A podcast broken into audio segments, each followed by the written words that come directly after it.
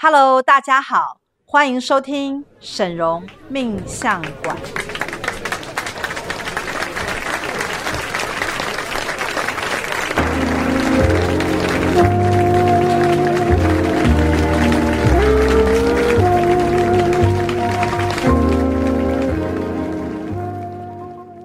Hello，大家好，欢迎收听沈荣命相馆，我是沈荣师傅的首徒大喜老师，我是七徒儿雅婷，我是十徒儿厂林，欢迎回到我们的节目，嗯、那也欢迎两位哦，再次登上我们的这个来宾宝座。真的，我跟厂林跟师兄这个组合好像是第一次，对，应该是第一次，嗯、我们都是之前有分别合作过。那今天我们三个人要在一起，其实要来聊的啊，就是。嗯我们最喜欢的一种算命的话题。哦，其实算哎，我不知道你们两个会感觉怎么样，但是我个人是很喜欢算命，我很我很喜欢听那种在算命的过程当中啊，就是那个老师可以厉害到 呃，比如说我什么话都没讲，但他却可以讲出我一些没有告知他的一些秘密，内心这样很恐怖吗？嗯，这样子当然很恐怖啊，但恐怖之余也会觉得哎，怎么会那么厉害？是啦，是啦，那我们各自都。在这个魔法学院之前，你们有算命的经验吗？呃，我先讲好了，我是昶伶，好就是其实我以前啊，基本上就是不太相信算命的，对，所以我也不太算命。嗯、但是就是很神奇，就是来到学院之后啊，我觉得只要是师傅讲的，我都会觉得他真的超级准。我印象很深刻，就是有一次好像就是算那个呃紫薇。紫薇的时候是对定海罗盘的时候，是是是，然后师傅就讲了一句话，就说：“哦，你这辈子不用怕找不到工作。”然后、哦、真的、哦、对，然后我就吓了一跳，因为其实有两个原因，一个是因为其实我一直很焦虑，说：“哎，我很害怕，我如果失业的话就没有工作。”然后第二个是最神奇的是，我仔细回想我从以前的工作经验，我的确。第大呃毕业之后第一份工作就是被介绍，是然后接下来也是被推荐，是然后后来就算是自己找工作，也是履历放着我不投，工作就来了。所以你不用花力气找工作，工作天上掉下来吗？对，所以我就后来无缝接轨到这个程度，对对，没错，对，是蛮难得的哦。所以我就但所以师傅讲那句话，让你觉得回头验证完全正确。对，而且我。后来把这句话放在我的心里，我就是觉得我以前的那个焦虑的石头就放下，真正的放下来。以前你明明是这样子顺的，但是你就是不知不觉的在乱焦虑一通。对对对对，对。但是有了师傅这句话，然后再加上你回头去验证。你就完全吃了定心丸，没错。所以现在怎样？工作就放着不管它了。没有啦。所以这有没有让你感觉，就是我刚刚讲到的，其实算命有它很迷人的地方。嗯，就是你被点之后啊，你发现这个老师厉害，你就会觉得，哎、欸，算命它可以博大精深，然后细腻到这件事这个程度，就开始有崇拜感。对，就会觉得天哪，这种。秘密跟真的是正确的事情，这样直接师傅什么都没问，一句话，你不怕找不到工作？一句话了定，对搞定，然后呢，你就放心了。对，没错。所以从此你就跟师傅，你知道那个对频对上了，我一定要跟着师傅。对，而且你会想要就是想办法的跟上师傅的这个技术的层级。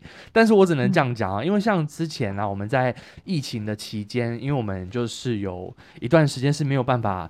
啊、呃，面对面的来做咨询的嘛，嗯、对不对？那后来呢，我们就有很多的客户，他都是采用这个线上的模式。那我觉得啊，嗯、其实我觉得一个老师他厉不厉害，完全就是在这个时间点上面，呃，非常的必须要显现实力。你知道为什么吗？因为有一些老师，他可能是很厉害的，比如说。啊、呃，那种行销老师，嗯，比如说看你的眼神，看你的表情，嗯、看你的专着，拿到你的名片，问你是做什么行业的，从某一些就是说实际的互动过程当中，有一些厉害一点的人啊。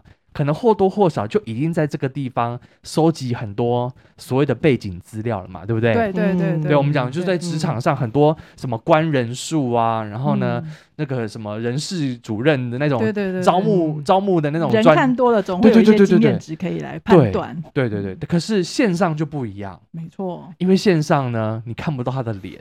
我们的线上是不开视讯的哦，你以为我们线上还开视讯吗？没有，师傅师傅非常放松的说，他在那个视讯的阶段，那个家里呢，就是很放松，然后那个有偶尔这个剧，然后有客户的时候就把手机打开，然后也不用化妆，也不用上妆，觉得一切都很美好，很轻松自在。所以师傅是坚决那个线上啊咨询不不要开镜头。不过这才是真功力啊，因为我根本不用看到你啊。对，没错。那我因为我陪着师傅在做这个线上的服务嘛，那我就在旁边就听到，就是师傅在这个整个线上的服务的过程当中啊，真的是会让客户惊呼连连。因为第一个，嗯、师傅他对于对方的这些状况啊，其实某种程度上，我们可能只会约略的有几个资料，比如说我们有你的这个姓名，然后出生年月日加你的时辰，嗯、然后师傅就会开一个盘。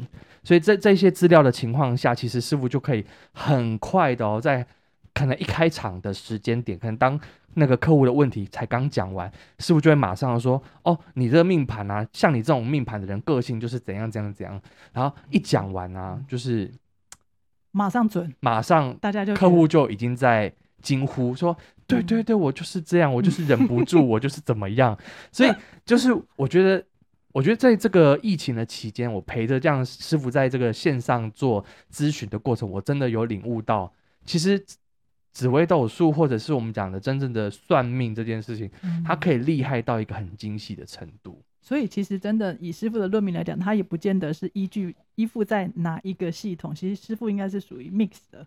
呃，对对就我所知道，嗯、就是说最早期、最一开始的时候，师傅接受的是比较属于传统紫微斗数的这个训练，哦、然后、嗯、师傅就一直常常讲说，他其实紫微斗数学的很不好，因为师傅说他是一个。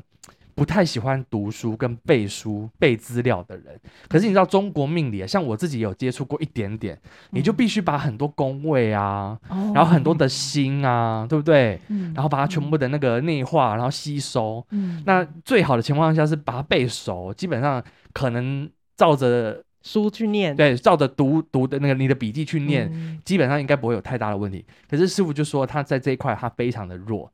所以后来呢，师傅就会发展了他自己的一套非常简单，然后他自己觉得用的很好用的一种紫微论命技巧。所以其实像我们之前有一段时间，学院是有另外一位。呃，紫薇老师，哦、对对对，你还记得吗？哈，之前有一位，对对，师傅说他真的有时候跟他在那边交流的时候，都会觉得甘拜下风，觉得自己怎么会惨输，就是那个知识背景啊，就是贫乏到不行。可是这，我觉得这就是每个人他厉害的地方，尤其是师傅，他他用他自己找独门的一种看盘的方式。嗯，第一个马上把性格抓出来，嗯，尤其性格很重要啊。对对对，就性格决定一生嘛。性格常常是，嗯、呃，应该是说你要先论断论断一个人的命运，嗯，尤其是你要先让客户相信你，你一定要先讲中客户他自己认知的某一些自己，自己对不对？嗯，没错没错。所以第一时间你要能够说出他是怎样的人，对，他平时啊，就是生活当中的。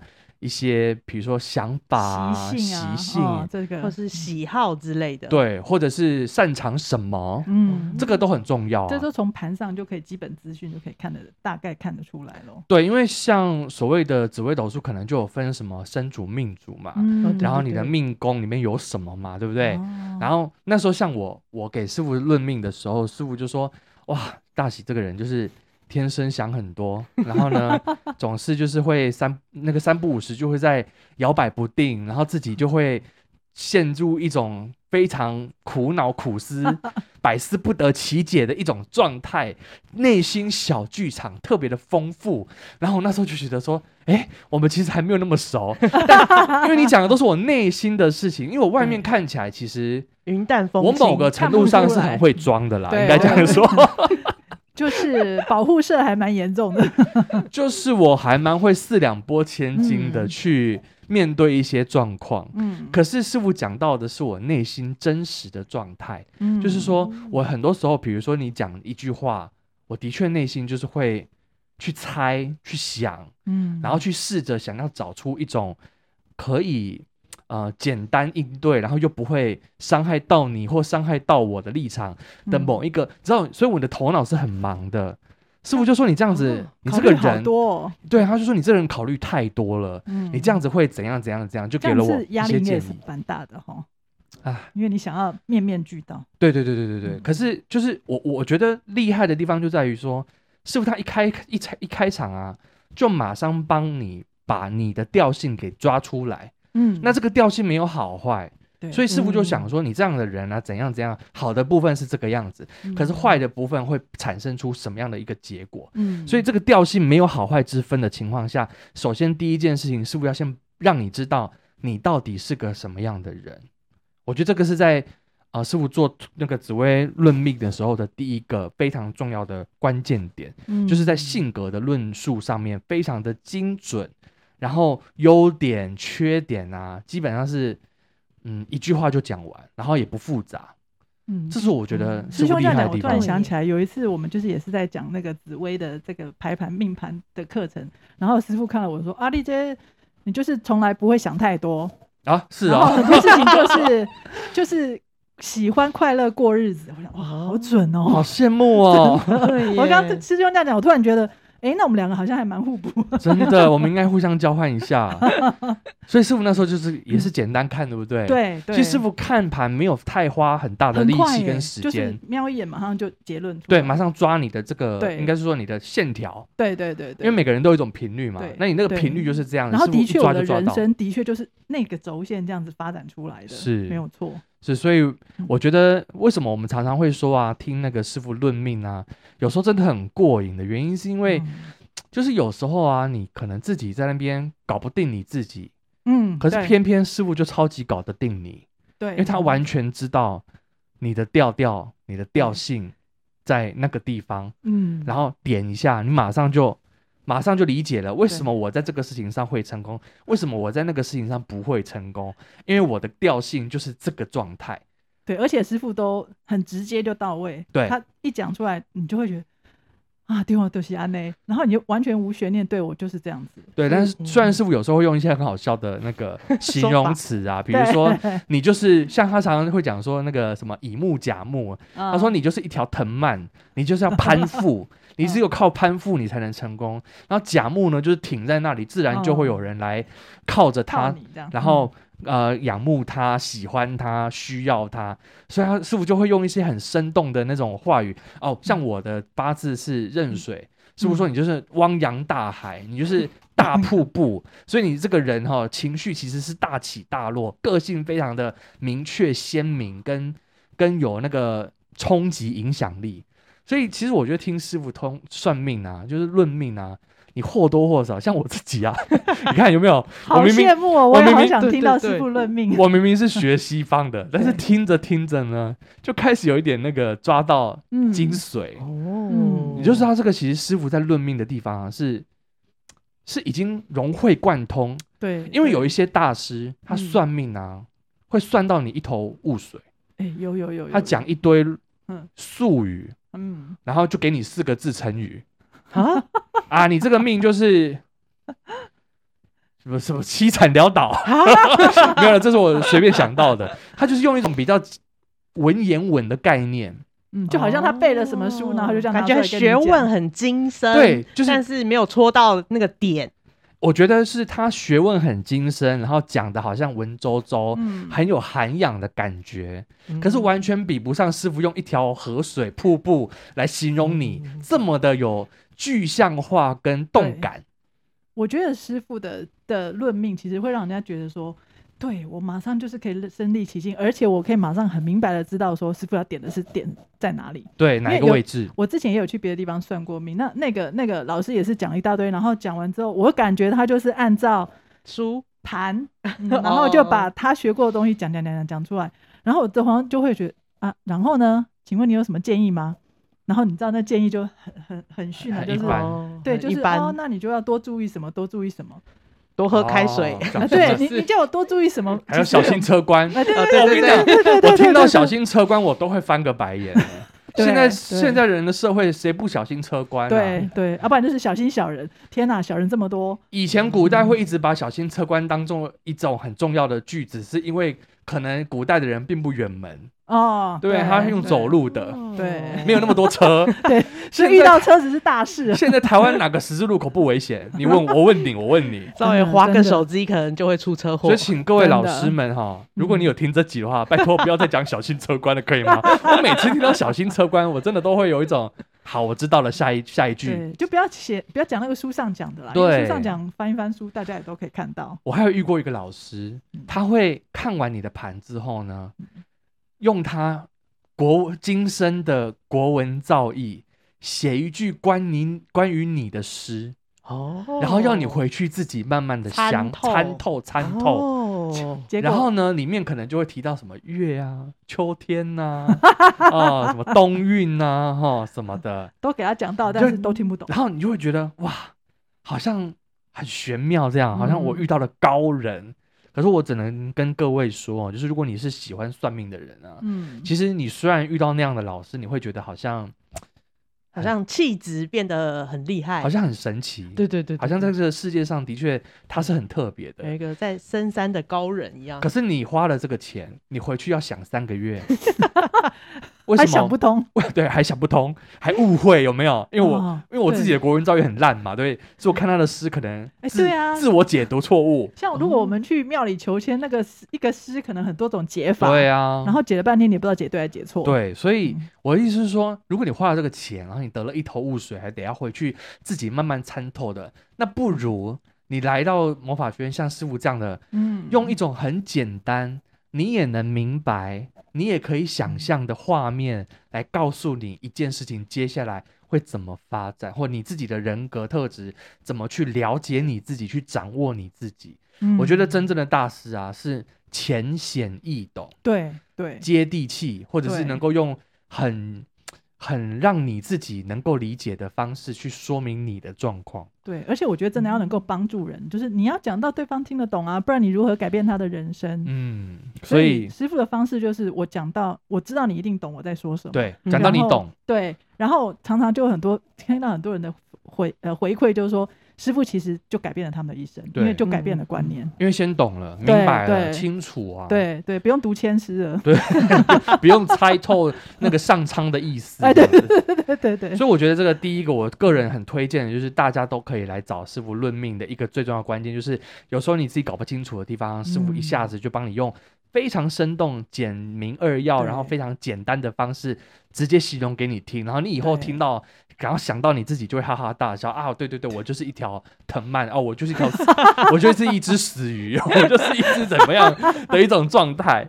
所以这个第一个，我觉得性格的这个抓啊，抓你出抓出你的性格的调性，这个特别的准确。嗯。然后另外一个我要讲就是说，师傅在论大运哦，也是非常的厉害哎。对。就是所谓的大运，就是说你命盘当中啊，嗯、几年到几年这中间会发生什么事，嗯，嗯然后几年到几年这中间又会发生什么事。嗯、师傅在讲大运这件事情啊，我在我那时候在帮师傅陪着师傅做这个线上咨询的时候，每次讲到这个，师傅往回推，你二十九年的时候一定有遇到什么事情，嗯、你那这个你自己呃几岁到几岁之间都在做些什么？你那一年投资是不是就是怎么样怎么样？然后对方就会。就是回应能够被验证，哦、所以我觉得大运这个啊，光是回推能被验证，嗯、可想而知往后推一定就是准的。准啊、对，像我就曾经有遇过，就是在咨询的过程当中啊，师傅就是有讲到他的大运，嗯、就是你这个大运啊，就是做什么都亏，哦、做什么都亏，所以不是做什么的问题，是你运的问题。哦，所以有没有很简单？嗯他的运势就是会亏，他的运就是会亏，所以他自己想出去做就是亏。嗯，所以那个人当初是来问说：“哎，我要做这个好还是做那个好？”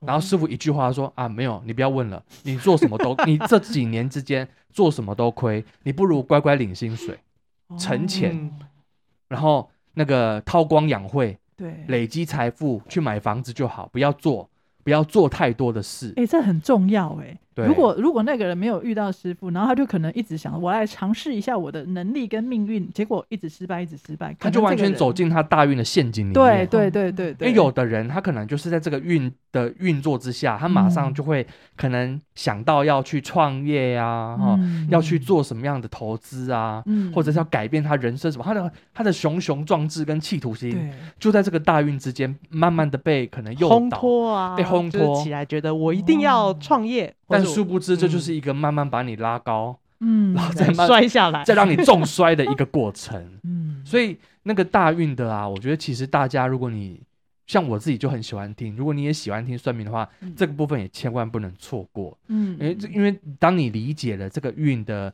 操作守则，因为师傅会告诉你，像你这样的大运你该怎么做，你这样的大运就该嫁人，你这样的大运就应该怎样怎样，就是它会有一个有点像是。逃生的措施，即使你这个运不好，好，但如果我们讲反过来，你这个运，你这个运很好，师傅也会告诉你你应该做什么。嗯，所以每一个运都有它的一个操作的方式，就像所以我们也是要顺着运的方式去运作我们自己的人生哦。对，对不对？顺天而行，而不是硬要做不。逆天，逆天，逆天会很辛苦。对对，所以其实那个运的运作方式啊，我觉得。呃，在透过这个师傅的讲解之下，其实是会让，嗯、呃，我我觉得会让你的心情变得比较稳定，因为我觉得最多时候人会在这个算命的过程当中，嗯、呃，很容易迷惘的原因，就是因为你对未来的走法不是很清楚。嗯、那因为毕竟大运它不是一个短短的东西，它是可能十年之间的事，所以你来到魔法学院的时候，你可能更刚刚好才刚进。某一个大运，大运，嗯，哎、欸，我觉得这是最幸运的。哎、欸，这样师兄想，我想到一件事，我们在呃做每年不都要做定海罗盘吗？那师兄，那师傅就会帮我们看我们的盘跟大运。我记得去年应该是去年还是前年，然后师傅就说，哦，那你在你现在走到另外一个运大运，然后这个大运呢，其实你就不会太担心钱，然后你就会去做，等于有点类似我现在做的事情，就是灵性提升啊，或者你想要追求自己的灵魂的成长，然后。师傅这样讲完，突然就觉得说，因为我之前真的就是会担心说，哎，怎么办啊？我还有保险费啊，还有房贷，啊什。所以你前面那个大运没有体验过这种不担心钱的感觉？对，没有，没有。嗯、然后现在其实我觉得，哎，有啊，收入是有增加一些，可是我完全就不会担心呢、欸。所以你已经交过来了嘛？从那个大运交到这个大运。对对对。然后我就回头验证说，哎，对啊，师傅当时是有这样讲过啊。然后现在的确。我就不用怕，你知道，我就不用怕说，其实房贷也还没缴完，可是我就会觉得，嗯，好啊，OK 啊，好像不用。因为一切都稳稳定定的。对，然后还甚至还买了房子。哦，对对对对对，就是如果说我像以前那样很担心，我可能可能不敢买房子，嗯、我可能就因为师傅不是带着徒儿买房。对啊。我以前可能就会却步嘛。对。可是我现在就，哎，对，回头去想，欸、你这样讲是对的，因为你以前的确。嗯感觉压力比较大，对，就是眉头比较紧，就那个每个月都要算一下有多少钱可以花这样。嗯、现在好像完全活在地球之外，对，然后没有物质上的压力。然后重点是，我觉得我完全不缺钱呢，我就觉得好厉害，好。所以你看。那个运跟运中间一交替过来，嗯，人就变了，真的，真的，想法、情绪、感觉，嗯，以及你实际上的遭遇也都会跟着改变。哎，真的，真的，所以我现在非常投入，而且放心的就是在魔法学院服务。我觉得，哎，对啊，那师傅都这样说了，我就这样做，然后你就会觉得，哦，好棒哦，好开心。所以通常啊，我会建议大家就是在这种交大运的过程，最好来认识一下魔法学院。哎，真的，千万不要是。你的运，因为我们讲运有十年嘛，嗯，那如果你前面走了五年，然后还走错，你中间才遇到师傅的话，师傅真的也 浪费五年，也只能告诉你啊，你这个运就是如此这般。你除非等到下个阶段交大运，我们再来就是想办法，就是说才能够做新的转换。所以我认为，其实通常那种能够在快要交运。或者是才刚刚交运的人啊，嗯，来到魔法学院的人，或是准备交运、准备交运的人，这是最幸运的。哎，真的，真的，你就等于是有人先帮你超前部署，先帮你讲好温习，先预习，哎，对对，预习，预习，对对对，预习，没错。所以运势的这个交运跟那种大运的运作啊，我认为也是师傅在那个紫微斗数这个方面非常厉害的一个地方。然后最后一个我要非非常非常推荐的。就是人的关系，在原来我后来才知道啊，其实一张命盘里面，其实不一定只有看到你自己哦。哦，有没有？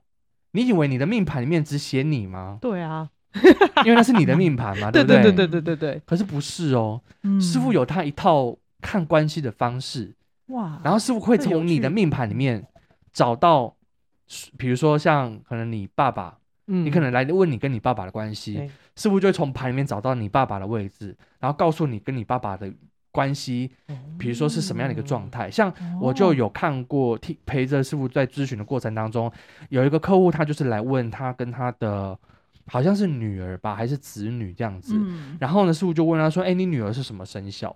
然后，然后师傅他对对方客户就回答了嘛。然后师傅就从他的命盘里面去抓那个位置，就是说，哇，你这个女儿她会跟你处的非常不好哦，然后他会让你很头痛，甚至他可能是有一点点那个怎么讲，呃，情绪上是很不受控的这个状态。嗯，然后那个那个那个客户是个男人。嗯，先跟各位讲，不是只有女人爱算命，男人有时候呢碰到问题也是要来算命的。也是啊。然后那个男人，那个男客户呢，就对对对对对，哇，他怎样怎样才开始讲，然后我们就听着听着，因为他讲的很明具确，就是说嗯他女儿的确脾气呀、很难控制啊，嗯焦躁不安啊，什么什么的。然后我们就好奇问了一下，你女儿到底几岁？因为他讲的好像是一个小孩青少年，嗯嗯，殊不知他女儿才两岁。哎啊，他说两岁就已经很难带了，我完全没有，他就说我完全没有办法想象，未来未来长长大后大后，对，到了青春叛逆期的时候哇会发生什么事？对，就是他会觉得，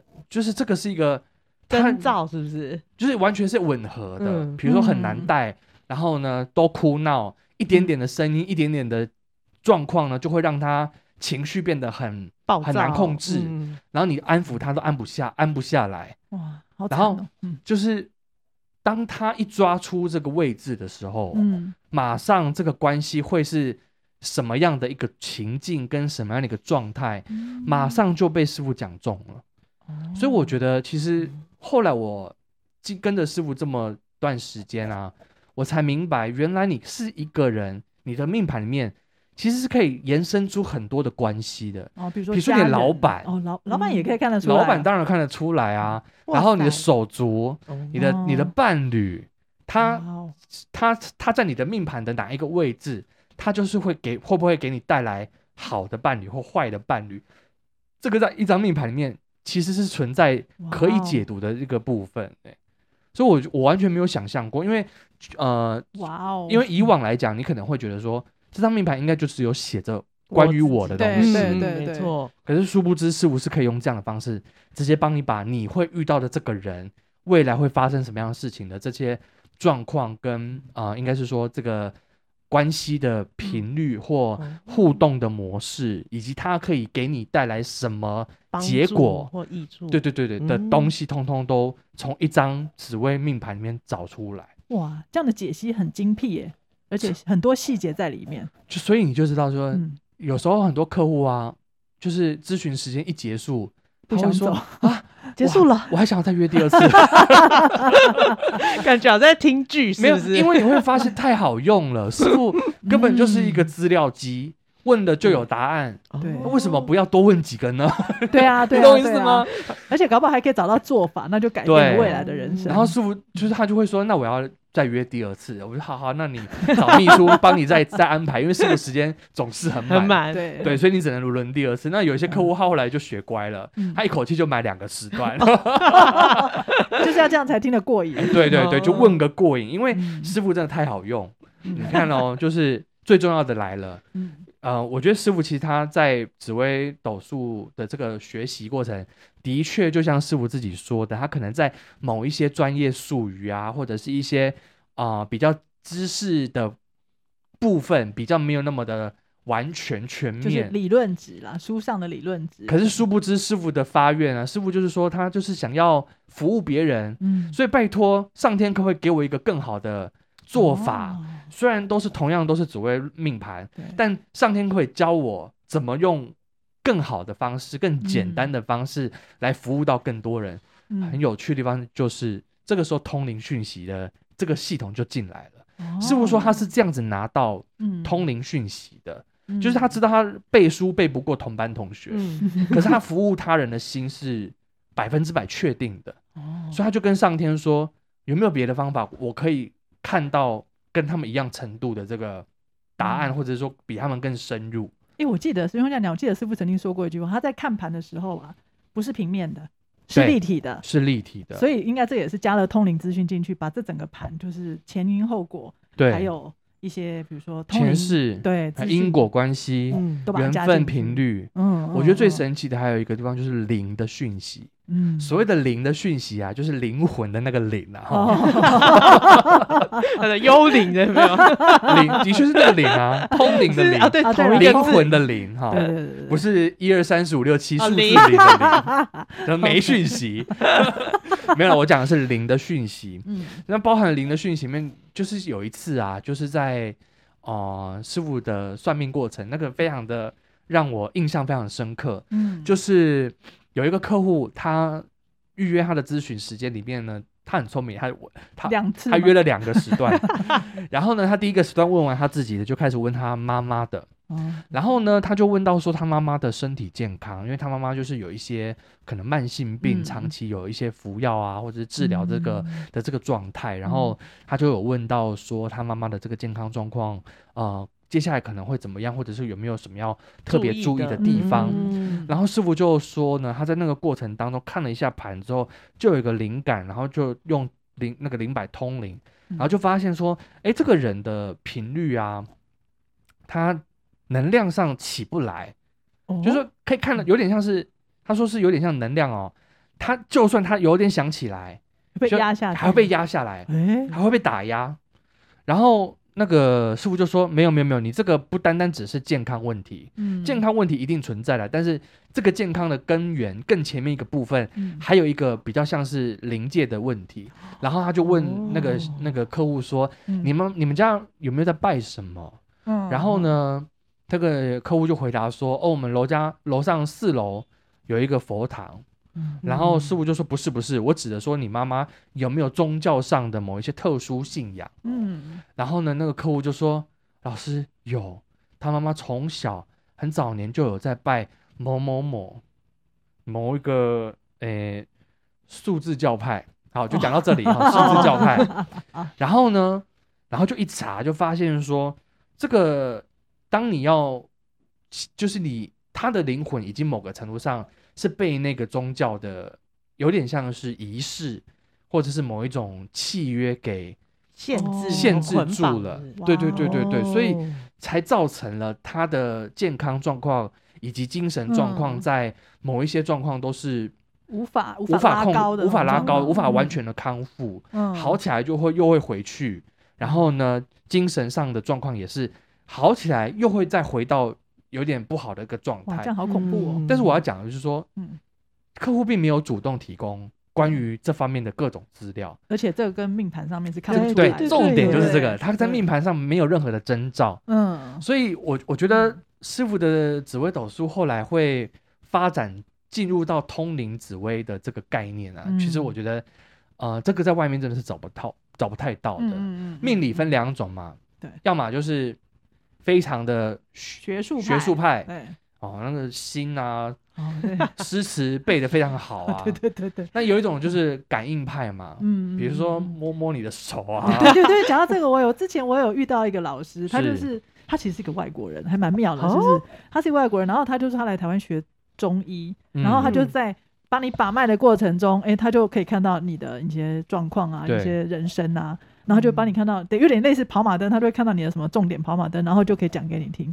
然后其实我一开始觉得蛮有趣，然后讲完之后我就觉得啊，然后呢，你只能讲状况，然后呢，我就不知道然后要怎么样，你可以继续帮我啦。是，我觉得这跟师傅是一个很大的不一样，而且他那个一定要摸到你的手，所以像现在疫情，他就没有办法帮你，对耶，他无法帮你隔空把脉。欸也是也是，所以你知道，就是命理的宇宙当中有分成学术派跟感应派嘛。嗯嗯那你讲到重点，就是说学术派通常它会有很多的逻辑上的这个嗯。因果关系，嗯。所以他们通常可以讲的头头是道，然后也会给你一些一堆建议。嗯那感应派的人呢，可能就会来自于他的敏感体质，嗯或者是某一些神通，我们姑且先这样讲。嗯但是他并没有办法真的帮你拟出一套解决你问题的困难，因为它并不建立在任何逻辑之上。对对对对。嗯那我觉得师傅是真正的活用了两个学两个系统的结合，结合对，就是我我有理论派的基础，但我同时也有非常强的感应能力，嗯，所以即使这个理论存在，我还用感应的方式，比如说按照过去的做法，你这几年应该要做，就是按照大运走。你应该要这样做，嗯会不会成功？然后再拿零摆出来测，嗯会成功就去做，不会成功就再找。嗯，所以师傅他其实在帮助客户的时候是非常两个部分都顾到了，对，不单单只是顾到你的能量，还顾到你的接下来的可能性，他到底会不会成功？而且感觉好像还可以帮大家，就是帮客人出错，就是你的运应该好像不错，可是为什么没有？哎，那就去对为什么有都找到问题。有时候会出现这种问题哦，做错什么事？就是其实你这十年大运是好的，但你为什么变这样？对对对，好，然后师傅就会开始查，嗯你是不是去了哪里，遇过谁，有没有什么纠纷嗯啊？结果一查，你被下符，对，这个没有靠通灵，哦根本就没这个根本就没有办法找到答案，或者你有你有你有可能在你进这个大运之前更早的年代，嗯你可能有受洗，你可能有嗯。去哪里嗯。皈依了什么宗教，做了什么事这样。嗯。对，所以这嗯。其实都是灵的讯息当中所嗯。你必须要这么细的去处理它的一个地方。嗯嗯。哦，所以我觉得其实如果还没有给我们神龙 师傅讲到这里，应该会很多人开始想要预约，已经开始预约两两个时段，两个时段，对对对对。哦，所以这暗号哦，当你说你要预约两个时段的时候，我就知道你应该是大概是听这一集来的，很好很好。然后最后啊，我觉得其实最后还是要讲的一个我我个人看到最啊、呃，应该算最特殊的，就是因为毕竟师傅他在嗯走命理的这一条路上，他完全是得到神的启发。嗯，所以其实师傅他在做每一次的这个个案呢、啊，或者是说做客户服务的时候，都是带着非常大的，应该说神的一个讯息目标跟讯息，嗯然后带进到他的论命当中。嗯，这是我觉得这在是应该说不太不太有人能够做到第二第二个像他啊这样的。真的。那到底什么是神的讯息？你觉得？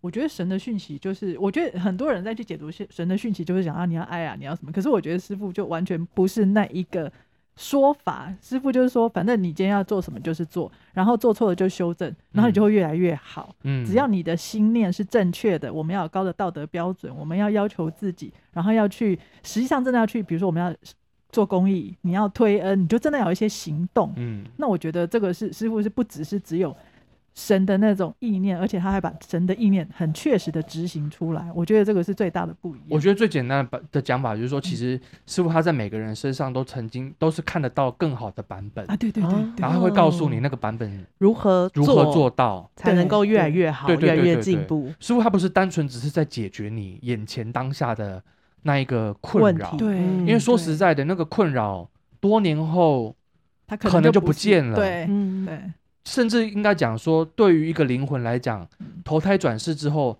他曾经发生的那个事情根本就不重要，嗯，而是他这个灵嗯魂到底有没有提提升。对，比如说你的对。师傅就常说，就就有说过，就是对于一个灵魂来讲啊，你的身份、你的地位、你的伴侣嗯。所给你带来的困扰，根本都微不足道，嗯，因为你的灵魂最终会被呃形塑成什么样子，你的灵魂的层次是提升跟修炼到哪一个境界，嗯。这才是你这个灵魂在乎的。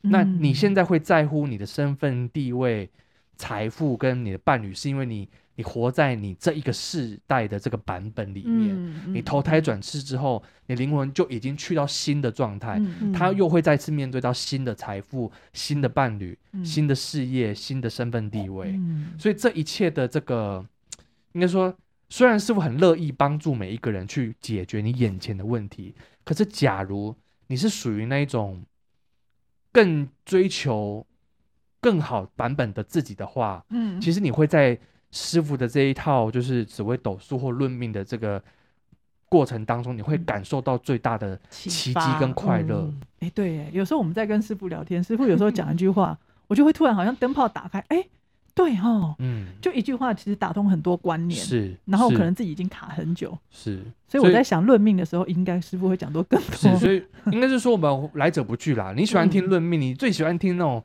呃因果上的东西的，嗯、欢迎也，也来听。因为前面我们讲嘛，讲命格师傅很厉害，讲、嗯、大运师傅也讲很还有关系，讲关系、嗯、哦也是非常。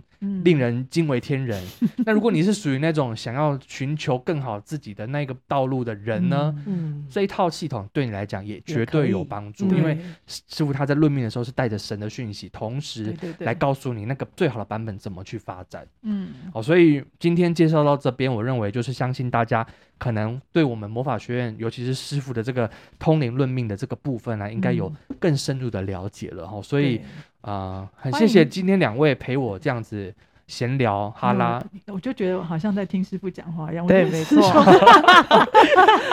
把师傅真的如实的传达。对对对，因为毕竟这就是我看到，就是我、嗯、我坐在师傅的旁边，每天听他这样论命，嗯、我我我真的由衷的就觉得说，哇。太厉害了，怎么连这个你都讲得出来？你知道吗？所以我就觉得惊为天人，所以一定要好好来跟大家分享一下这个部分。所以要欢迎大家赶快来预约。对了，欢迎，如果你有需要或你有兴趣的话，都欢迎。嗯、那最重要的事情是要持续锁定我们的 podcast。然后呢，如果有什么朋友需要的话，你可以把这个连接传给他，或许对他也会有很好的帮助。一起分享。是，那我们下次再找其他的这个主题来跟大家分享聊天。聊天嗯、好。那我们下次见喽，拜拜拜拜。